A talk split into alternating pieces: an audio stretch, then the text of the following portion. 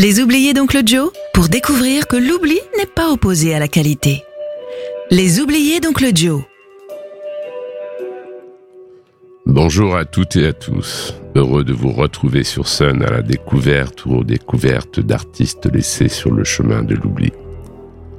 Fondés dans le contexte américain de l'amour punk de 1977, les Californiens de Cramps sont une histoire de couple celui formé par le chanteur Lux Interior et la guitariste Poison Ivy, mais également un couple d'options esthétiques, unissant une certaine tradition du rock des pionniers et le psychédélisme punk des groupes américains des 60s, avec plusieurs éléments de contre-culture. Films d'horreur de série B, comics, sexe à tous les étages. Les Cramps ont été fondés à Sacramento par le chanteur harmoniciste et joueur de maracas Eric Purchaser, surnommé Lux Intérieur, et par la guitariste Christina Wallace, alias Poison Ivy, d'après un personnage de la saga de Batman. En ce beau mois de mars 1976, les deux constituent un couple, à la scène comme à la ville, depuis que le premier a pris en stop la seconde et qu'ils se sont découverts une semblable fascination pour les chanteurs de rock méconnus et les films tout aussi confidentiels. Lui travaille dans une boutique de disques de collection, elle dans un club. Et ils s'aiment. Greg Berkeleg, alias Brian Gregory, est le guitariste de la formation initiale. Il ne sait pas jouer de guitare.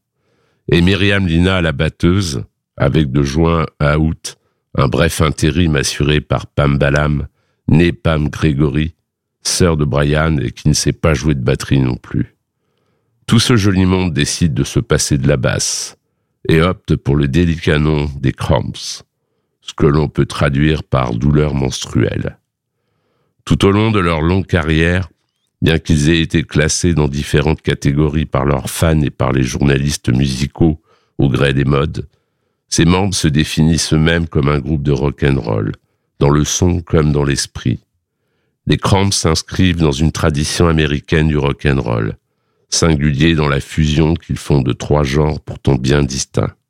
Le rockabilly, le garage punk et le psychédélisme, tous trois également issus de la contre-culture américaine.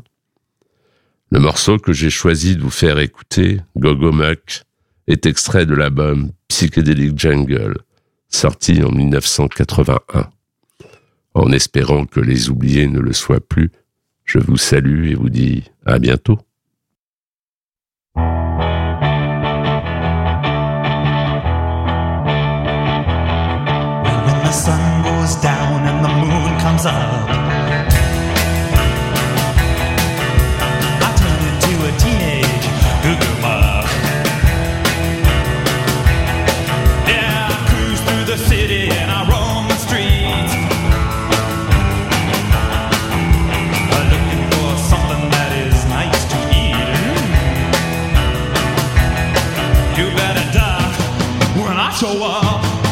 The